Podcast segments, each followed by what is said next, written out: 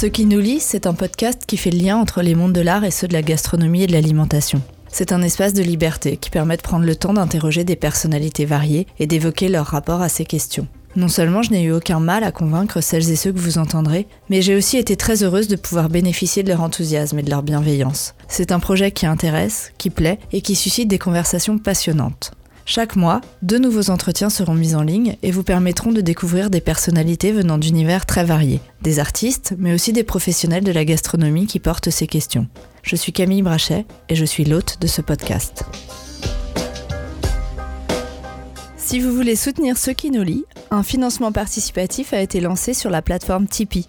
Pour participer, il vous suffit de vous connecter à l'adresse suivante www.tipeee.com slash ce-qui-nous-lit à retrouver sur le site de ceux qui nous lit, de se créer un compte et de choisir le montant de votre participation. J'adresse déjà un grand merci aux premiers contributeurs. J'ai rencontré Benoît Peters le 18 mai 2018 à Paris. L'auteur de la bande dessinée Comme un chef m'a reçu chez lui, à deux pas du marché de la rue de Saxe, où il s'approvisionne régulièrement. Ancien élève de Roland Barthes, Benoît Peters est avant tout connu pour son travail sur la bande dessinée. Il est entre autres biographe d'Hergé et co-auteur avec François Schuiten d'une série de bandes dessinées Les Cités Obscures. Auteur de nombreux autres ouvrages sur des sujets très variés, il se trouve que ce spécialiste des mots est aussi un spécialiste des mets, comme vous pourrez vous en rendre compte à l'écoute du podcast. L'entretien s'est prolongé, alors j'ai décidé de le diffuser en deux épisodes pour qu'il conserve une certaine légèreté. Dans ce premier volet, Benoît Peters m'a parlé de ses mentors, le chef Michel Guérard et Roland Barthes, de son ami Willy Slavinsky, un chef visionnaire qui réfléchissait à une cuisine toujours plus novatrice. Benoît Peters est revenu sur son parcours, son cheminement gastronomique et sur l'évolution de la cuisine ces 40 dernières années. Autodidacte, il s'est progressivement écarté de sa passion, appelée par d'autres centres d'intérêt. Il porte aujourd'hui un regard intéressé sur les différentes fonctions de la cuisine et propose une analyse fine de la cuisine comme pratique sociale.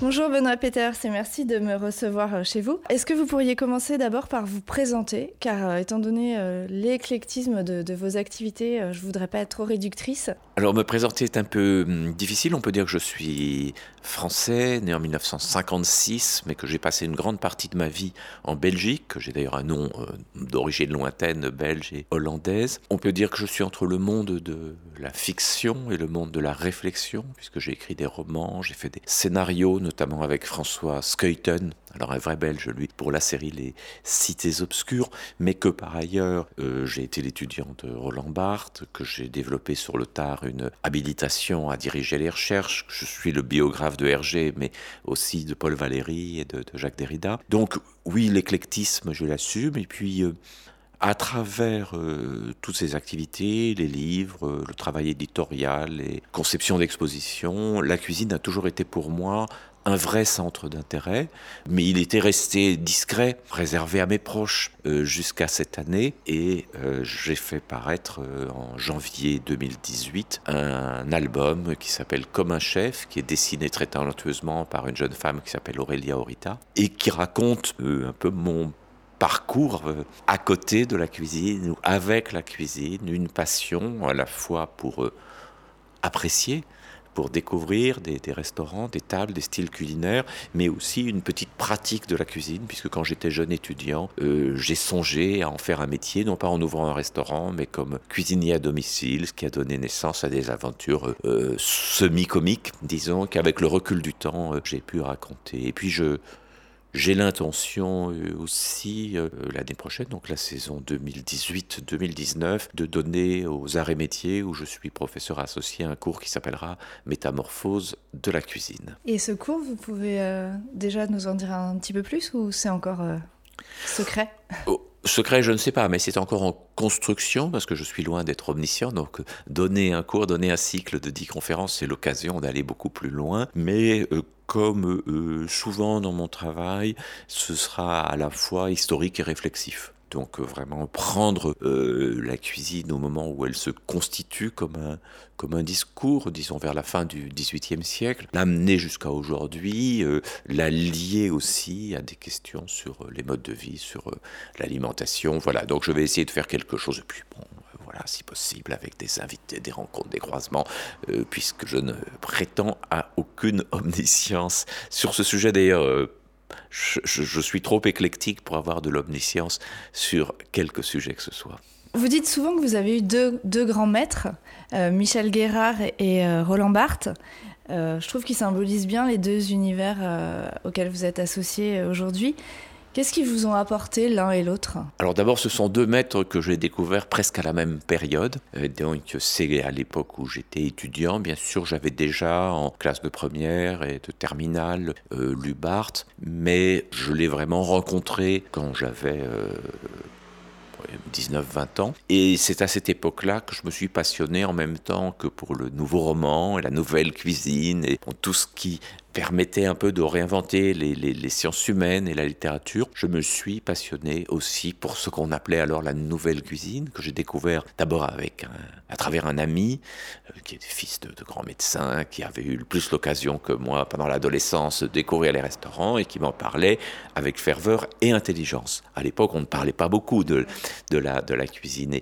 Euh, le premier grand restaurant que j'ai découvert, c'est celui des frères Trois Gros à Roanne, mais la découverte qui a suivi immédiatement c'est celle des livres de Michel Guérard. Et donc, en autodidacte, j'ai pratiqué la cuisine avec Guérard comme maître. Il y avait notamment, au-delà des recettes, une partie théorique dans ses livres qui m'a beaucoup, beaucoup appris. Et j'ai eu tout récemment la joie, au festival Lire à Limoges, euh, d'avoir un dialogue avec euh, Michel Guérard. Nous avons parlé longuement, puis le soir avec Aurélia, euh, nous avons dîné avec lui. C'est un homme qui a 85 ans, mais qui est extrêmement vif, alerte, en recherche, et c'était une joie pour moi d'échanger. Alors en plus, euh, vous imaginez, il m'a euh, signé euh, son livre de chef à chef. Bon, non, c'était évidemment voilà de la, de la reconnaissance, mais lui est un homme de mots autant que de que de mais, et donc c'était vraiment une une belle rencontre à, ce point de vue-là et de, voir l'intelligence, la passion, avoir résisté à tant d'années, tant de transformations de la cuisine, de ne pas être figé dans son discours, de ne pas penser avoir retrouvé la vérité. C'était d'ailleurs extrêmement touchant parce que nous étions, comme souvent dans les festivals, samedi soir dans une grande tablée, euh, restaurant, pouvant accueillir un large groupe. Et alors, je craignais qu'il ne soit un peu sévère ou déçu. Et il était extrêmement euh, généreux euh, avec euh, l'équipe de restaurant qui faisait ce qu'elle pouvait. Ils disaient mais regardez là l'accompagnement, ils se sont donné du mal, c'est intéressant. Donc c'était aussi une belle qualité humaine. Et c'était votre première rencontre avec lui? À vrai dire, euh, jeune homme, avec ma compagne de l'époque, Marie-Françoise Plissard, nous étions allés euh, chez Michel Guérard. Nous avions passé une nuit au Présé Source de Génie, dîner, déjeuner, mais on n'avait fait que croiser euh, Michel Guérard et son épouse Christine. On n'avait pas eu vraiment l'occasion d'une discussion. C'est avec d'autres chefs et surtout avec ce chef belge que j'évoque dans l'album, Willy Slavinsky, qui s'occupait du restaurant Apicius à Gand, qui était un innovateur extraordinaire. C'est avec lui particulièrement que j'ai eu une relation alors personnelle, je ne sais pas si on peut dire amicale, mais enfin ça s'est rapproché de ça, c'est-à-dire que euh, nous nous sommes vus euh, à plusieurs reprises, nous avons vraiment parlé de cuisine, on avait le projet d'un livre, malheureusement ce très grand chef euh, est mort à l'âge de 43 ans, emporté par un cancer du pancréas, et donc voilà, c'était resté aussi comme un deuil, et on peut dire oui, j'ai eu de maîtres Barthes et Guérard, mais on peut dire aussi j'ai eu deux maîtres euh, amis,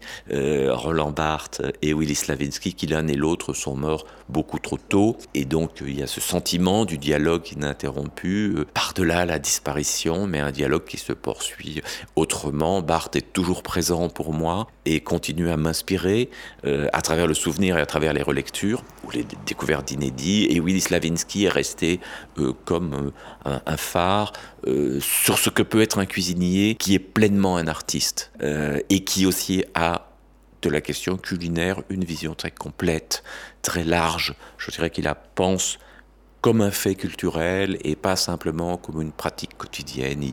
Il, me disait déjà, et c'est il y a pas mal, pas mal d'années quand même qu'il est, qu'il est mort, il, me disait déjà, mais qu'est-ce qu'on peut trouver comme alternative au fast-food? Comment on peut retravailler la cuisine quotidienne? Qu'est-ce que ce serait qu'une pâtisserie sans sucre? Enfin, des questions qui aujourd'hui se, posent, et qui, au début des années 90, n'étaient posées par personne parce qu'on était encore dans une idée un peu convenue et conservatrice de la gastronomie. Donc vous, finalement, vous êtes complètement autodidacte, vous n'avez jamais suivi de formation par rapport à la cuisine? Je suis totalement autodidacte. J'avais songé euh, à l'époque, euh, mais un peu, un peu trop légèrement, sans doute. J'avais écrit à quelques restaurants que j'admirais, est-ce que vous me prendriez?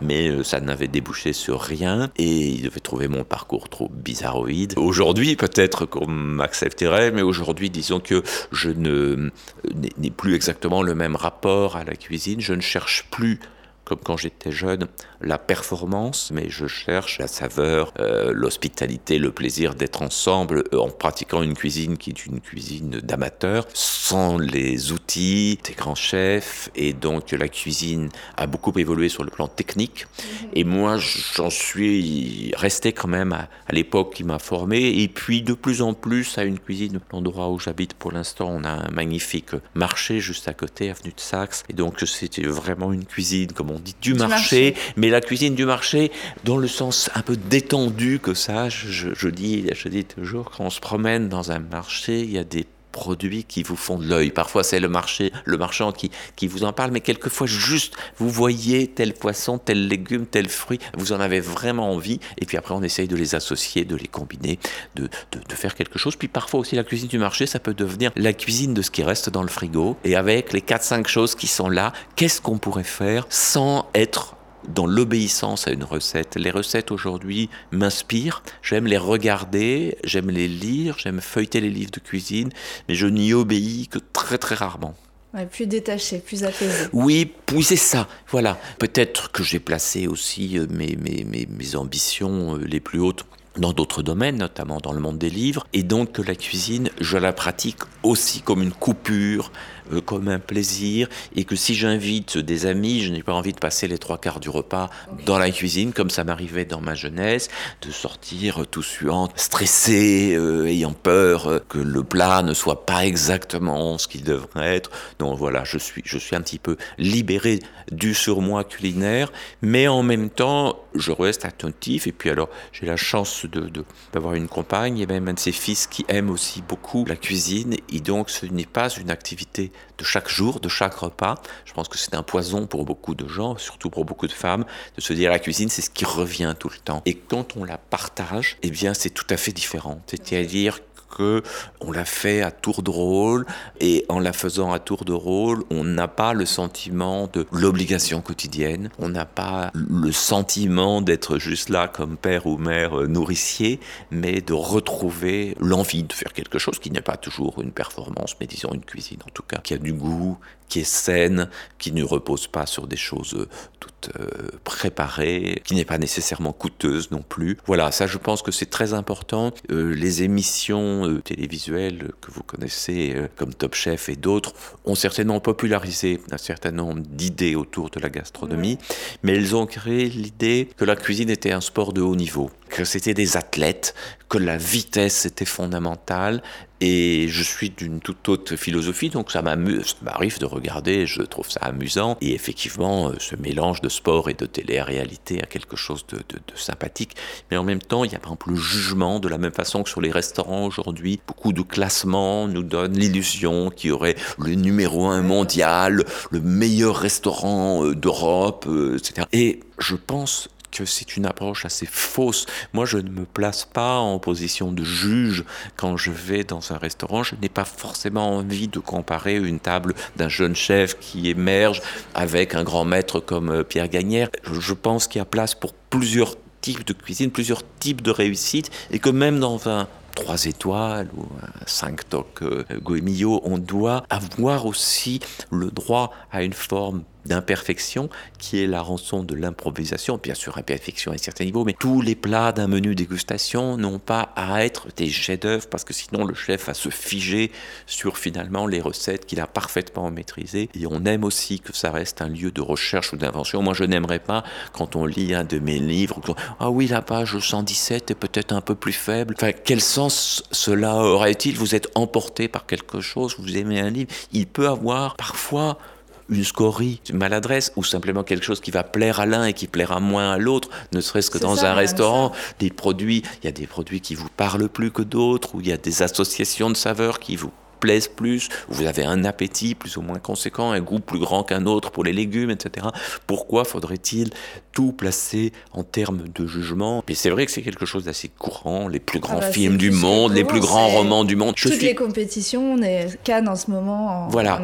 Alors que cela arrive, qu'un festival puisse mettre en avant une chose, qu'à un moment, un jeune cuisinier puisse être distingué, donc ça lui apporte un confort économique un peu plus grand, parce que ça, ça attirera des gens dans un endroit où on n'irait pas spontanément. Oui, très bien, mais qu'on ne se dise jamais c'est le plus grand restaurant du monde. Je raconte dans Comme un chef notre repas chez El Bouli le dernier soir d'ouverture au public. Et je pense que la pression qui pesait sur les épaules de, de Ferran d'être celui que le monde entier guettait, puisqu'il était le numéro un mondial, cette pression n'est sûrement pas étrangère au fait qu'il ait fermé le restaurant à un moment. On avait un inventeur extraordinaire, quelqu'un qui nous réservera sûrement encore des surprises importantes, mais c'est comme s'il était guetté par le désir de la faute. Si quelqu'un, un jour, sortait du restaurant où il avait le lendemain un petit mal de ventre, on a dit ah, ça y est, c'est la cuisine moléculaire, etc. Alors qu'il y a mille raisons, éventuellement, d'avoir un petit. Je sais pas, moi, c'est comme si euh,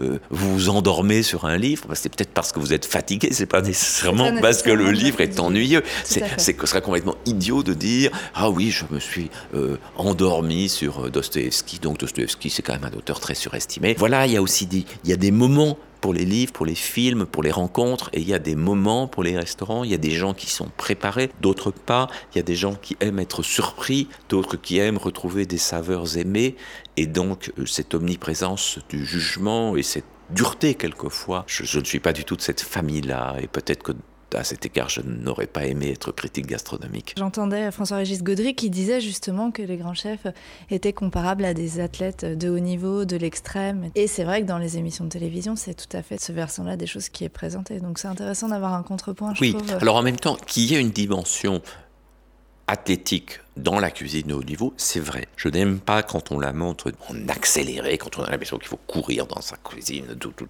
ça, je n'aime pas ça, parce que de même que je n'aime pas euh, manger rapidement, je n'aime pas cuisiner très rapidement. Je pense que c'est aussi un moment de détente, comme quelqu'un qui s'occupe de son jardin. Il ne s'agit pas de le faire vite, vite. Enfin, on prend un moment où on est heureux de le faire. Ça, c'est un point. Mais par contre, il faut associer pour être un grand cuisinier, probablement des qualités assez rares à rassembler. Il faut une forme physique effectivement conséquente parce que ce sont des horaires très longs et c'est souvent le fait d'être debout pendant beaucoup d'années. Il faut un sens entrepreneurial, il faut être capable de gérer une entreprise, de la remplir, de gérer du personnel, d'animer une équipe. Voilà, c'est quand même un aspect.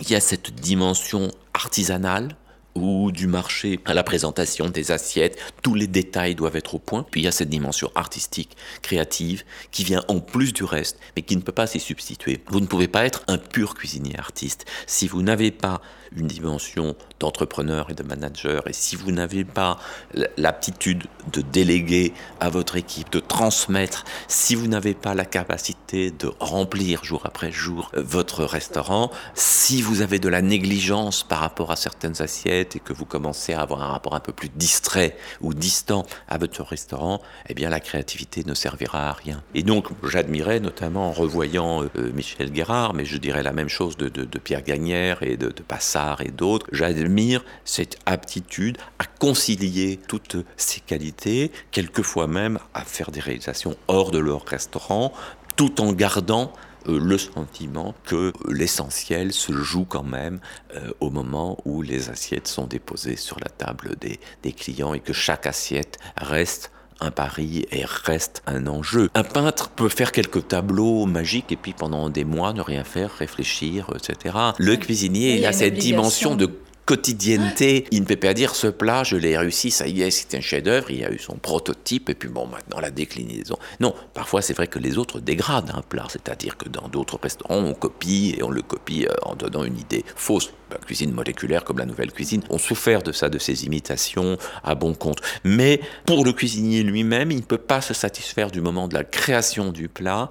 Il faut que sa reproduction soit euh, l'occasion ou de le maintenir, ou de le réinventer, de l'améliorer. Et c'est quelque chose que d'autres arts ne connaissent pas. Il y a ce rapport très particulier de la cuisine à l'éphémère, et on le sait quand un cuisinier disparaît, c'est une grande partie de sa cuisine qui disparaît avec lui. On ne laisse pas des traces de la même façon que dans d'autres arts. Et donc il y a une humilité, même si aujourd'hui il y a parfois aussi une starisation des chefs, il y a une fragilité, une exigence, on touche à la vie même euh, des gens. Et avant de juger le cuisinier, il faudrait quelquefois juger les mangeurs, euh, ceux qui passent plus de temps à photographier et à Instagrammer qu'à manger. Après, ils vont dire, oh, le plat est tiède. Ceux qui n'ont qu'un rapport à l'esbrouf, c'est-à-dire qu'il faut que la présentation, la vaisselle soit incroyable, mais finalement le goût, on l'oublie. Ceux qui continuent une conversation euh, passionnée sur tel ou tel sujet, que ce soit le business ou, un sujet politique, et qui finalement ne goûtent pas. Ceux qui ne se sont pas préparés à aller dans un lieu d'exception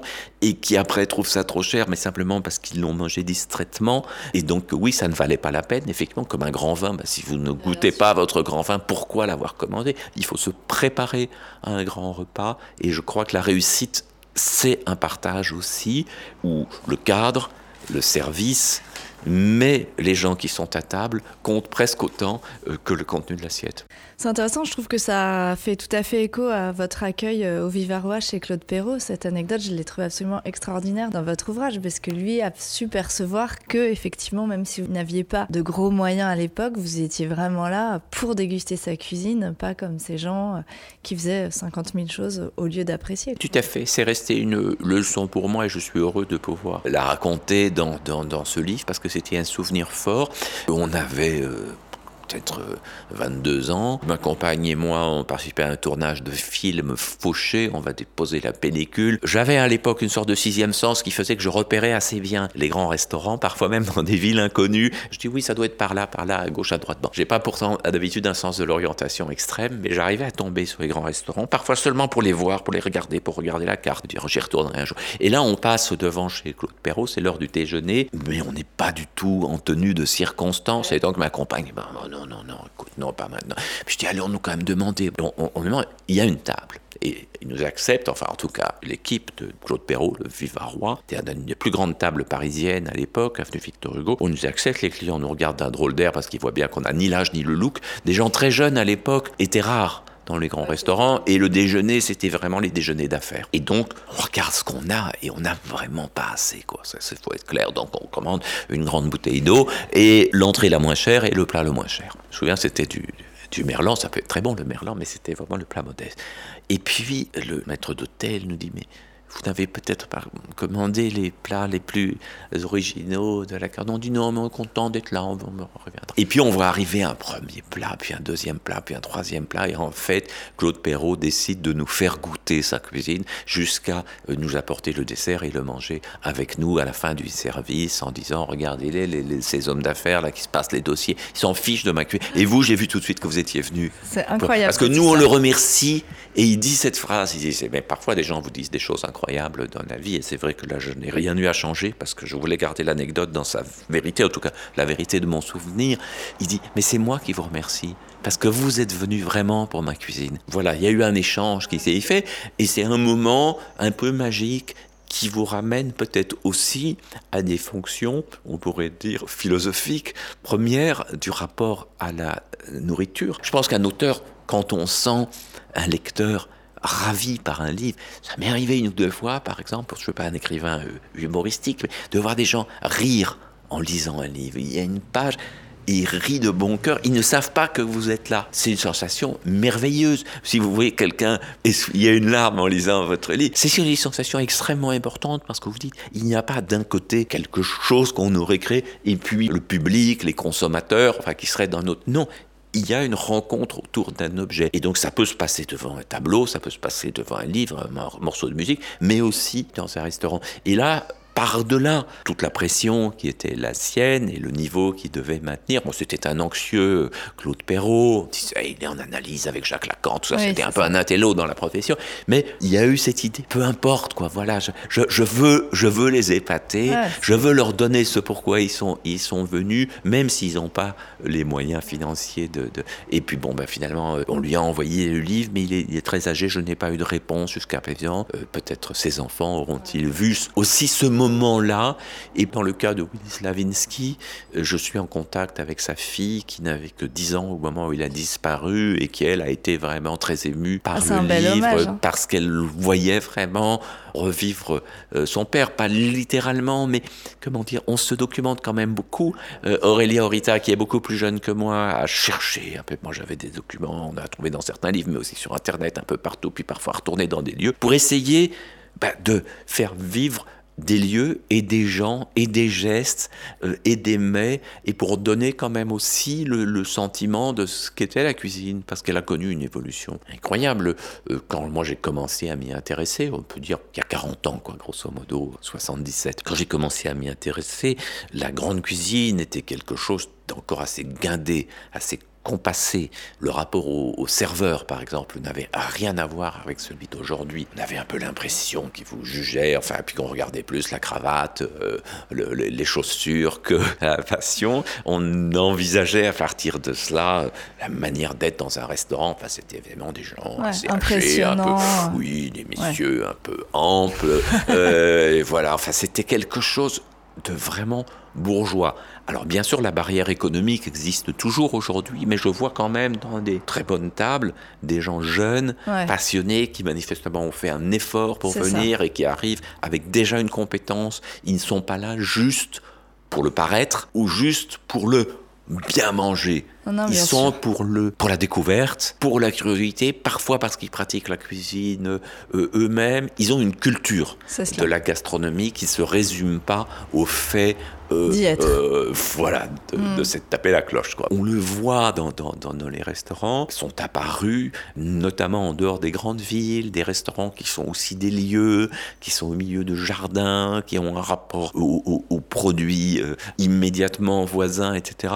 Et, et, là, il y a une intelligence de la cuisine qui se manifeste. J'ai dit plusieurs fois que j'étais euh, très très impressionné par un restaurant comme La Grenouillère d'Alexandre Gauthier par exemple, mais c'est une expérience magique parce que ce n'est pas seulement le moment du repas, c'est vraiment la vue, le paysage, l'envie de promenade autour, les couleurs des assiettes qui semblent être en écho direct avec les couleurs de la végétation qu'on voit à travers les grandes baies vitrées. Tout cela fait du repas à ce moment-là une expérience beaucoup plus riche, beaucoup plus complète, et quelquefois avec euh, même sur le plan euh, financier quelque chose de moins intimidant qu'on ne l'imagine. Parce qu'après tous les restaurants les plus chers aujourd'hui ce sont les brasseries à très gros débit qui vous servent euh, une, une sole à 35 euros et un turbo à 40 euros avec un plat pas forcément bien cuit, une sauce pas forcément révélatrice, et eux, ils font trois services dans, dans, la soirée. vous n'avez aucun petit à côté, aucune émotion. Ça, c'est une addition qui me gêne beaucoup plus, qui me choque beaucoup plus que quelqu'un qui me propose un menu, qui va faire un seul service dans sa soirée. Il y a aussi, pour celles et ceux qui nous écoutent, le secret pour beaucoup de grands restaurants d'y aller au déjeuner, quand les restaurants ont l'intelligence d'être ouverts le week-end, par exemple. Moi, je me souviens, on a découvert la grenouillère un samedi à déjeuner. Voilà, je pense que c'est un grand repas, c'est aussi quelque chose à quoi on se prépare et qui a tout un environnement. Vous y arrivez détendu avec des gens que ça intéresse, des gens que vous aimez. Vous évitez d'aller dans un restaurant avec quelqu'un qui n'en a pas grand-chose à faire. Il faut sortir du rite social et vraiment y trouver un, moment d'amitié, de rencontre. Et puis après tout, si on est dans un concert, on passe pas son temps à bavarder. Si vous êtes au théâtre, on est concentré ou un spectacle de danse, on est concentré. Il faut aussi se dire qu'aller dans un grand restaurant, c'est avoir une conversation qui est en retrait et dont une grande partie est consacrée à, ce qui se passe. Je dis presque des évidences, mais je crois qu'il faut les rappeler, sinon euh, j'ai le sentiment d'un gâchis. Il y a des gens qui ont une sensibilité culinaire énorme et qui vont se dire, ben non, un restaurant de haut niveau, c'est pas pour moi. Et on aimerait les voir, eux, au moins une fois dans leur vie, au moins une fois de dire, ah oui, ah, ça peut être ça, ah, vraiment, c'est impressionnant. Et c'est vrai que pour moi, quand je, quand je, suis allé pour la première fois chez les, les frères Trois Gros, c'était un, choc, c'était un éblouissement, une révélation. Et, ça, cette dimension-là, vous voyez, même si quelqu'un n'y allait qu'une fois dans sa vie, peut-être que ça changerait quelque chose dans le rapport qu'on a à, la cuisine. C'est vrai que quand vous êtes allé chez les Trois Gros, vous vous dites que vous avez éprouvé une sensation, un éblouissement, comme on peut avoir à l'écoute d'une musique ou d'un poème. Euh, mais alors, pourquoi, selon vous, les arts culinaires restent-ils tant à la marge des arts et d'une culture euh, dite cultivée? Vous parlez, vous, des chefs comme des artistes. Alors certains refusent d'ailleurs hein, cette appellation, je trouve que c'est impressionnant peut-être. Qu'est-ce que vous pensez de ça? Parce que c'est vrai que les sensations qu'on peut ressentir euh, en dégustant un plat peuvent être tout à fait comparables à, des sensations qu'on peut avoir en lisant euh, de la littérature ou en écoutant euh, un, chanteur. Voilà. Je pense quand même que les choses ont évolué. Le mot artiste ne doit peut-être pas être appliqué tout le temps. Il existe une dimension de création chez les meilleurs des cuisiniers. Il existe sans doute aussi des accès de création, même chez les gens qui font une cuisine plus quotidienne, plus simple. Je ne suis pas pour une sacralisation de la cuisine. Je ne suis pas sûr, moi, d'être constamment dans mon travail d'auteur un artiste. Je suis peut-être aussi en partie un artisan qui essaye d'avoir des moments euh, de grâce, euh, mais la grâce ne se commande pas, elle n'est pas là tout le temps, c'est pas à la limite ce qu'on peut exiger, on peut exiger l'investissement et la passion. Le discours sur la cuisine doit bouger, peut-être parce que la cuisine reste liée à une fonction utilitaire, fonction première qui est d'être nutritive et donc elle semblerait euh, plus basse euh, que d'autres pratiques artistiques. Je pense que chez Kant, le caractère désintéressé fait partie de la définition du beau. or, la cuisine ne sera jamais tout à fait désintéressée comme l'est le rapport à la vision d'un tableau ou à l'écoute d'une musique. Il n'y a aucune fonction utilitaire qui est remplie par, par ces arts. Donc nous sommes dans les arts appliqués. Le vêtement, le parfum, appartiennent au même monde. Et déjà, le parfum, par exemple, a quelque chose d'un peu plus immatériel que la cuisine. La cuisine, bon, on traverse toutes les fonctions organiques du corps, on mobilise d'ailleurs beaucoup de sens. Peut-être pas vraiment l'ouïe, mais on mobilise en tout cas la vue énormément, l'odorat considérablement, le toucher parfois, et peut-être on devrait le développer un peu plus, parfois manger avec ses doigts quelque chose, est un plaisir particulier, et puis bien sûr le goût, donc on est déjà avec quatre euh, sens sur ça, mais il reste les fonctions organiques, plus élémentaires, plus directement nutritifs, nécessaires à la vie, qui font que ça ne sera jamais un art pur. Après tout, pourquoi un art devrait-il être pur? Il peut entrer de l'art dans la cuisine sans que la cuisine soit un art.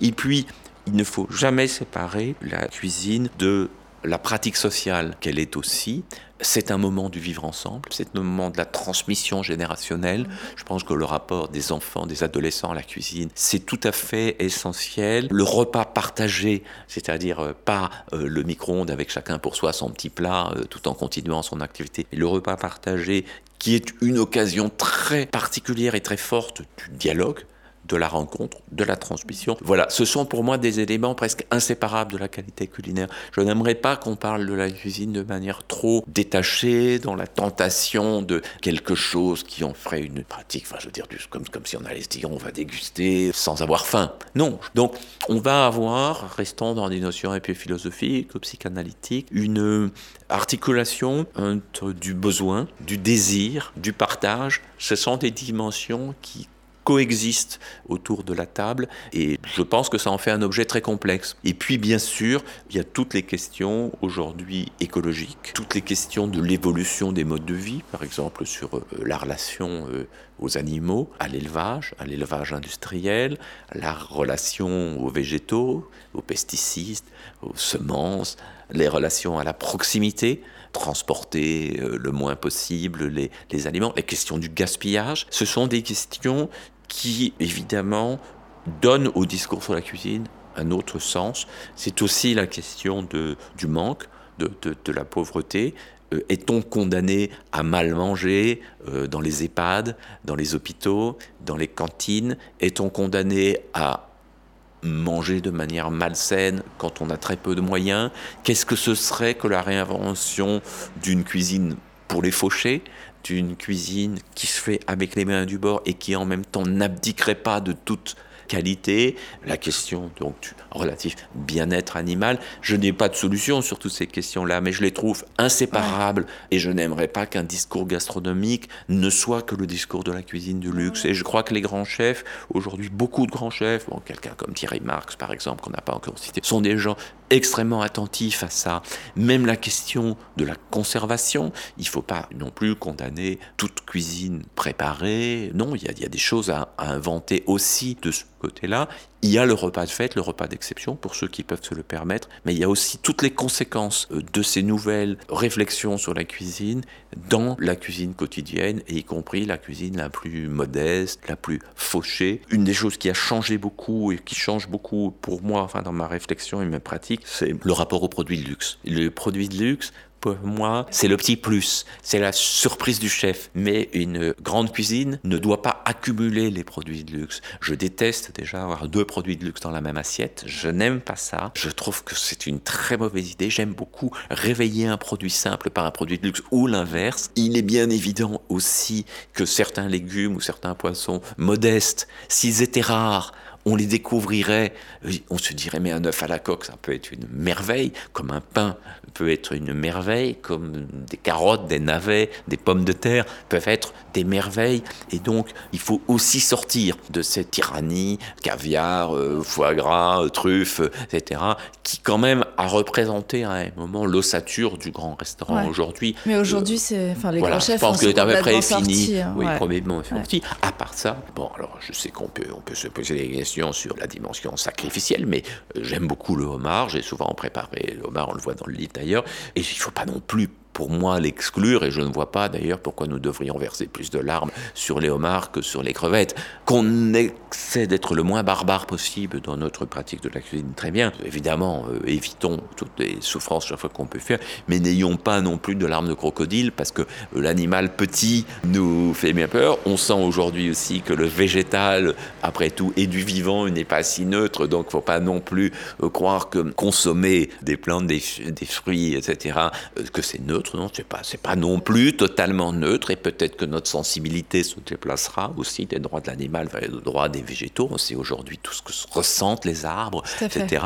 Donc, il faut qu'on accepte que d'une certaine façon manger c'est détruire, mais en même temps qu'on prenne en compte toutes ces dimensions-là et donc qu'on ait une approche large. Moi je serais vraiment favorable à une éducation culinaire dès le plus jeune âge, de même qu'on peut offrir aux enfants, à côté des pratiques sportives, euh, des ateliers de cuisine, et pas juste pour les filles bien sûr, ouverts à chacun. C'est donner une chance énorme. C'est aussi une merveilleuse activité qui se pratique entre parents et enfants, ou grands-parents et enfants. Tout ce moment où on va donner à un enfant ou un ado la maîtrise de la transformation de l'aliment. Et quand il se retrouvera avec un groupe de copains ou qu'il sera dans une colocation, qui dit tiens, ben moi je sais faire un risotto, euh, je sais préparer le poulet d'une autre façon que le mettre juste au four. Quelle chance, quelle joie, quelle manière de, de socialiser. Et donc là, on se rend compte à travers ça qu'il faut aussi sortir le discours sur la cuisine, le discours de la cuisine, de ceux qui s'en sont institués les spécialistes, le critique gastronomique à l'ancienne, etc. Je pense que ce n'est qu'une des parties de l'approche, de la même façon pour la lecture, bah, il n'y a pas que le critique professionnel recevant en permanence des piles de livres qu'il n'a pas achetés, devant parcourir les 600 romans de la rentrée à toute vitesse.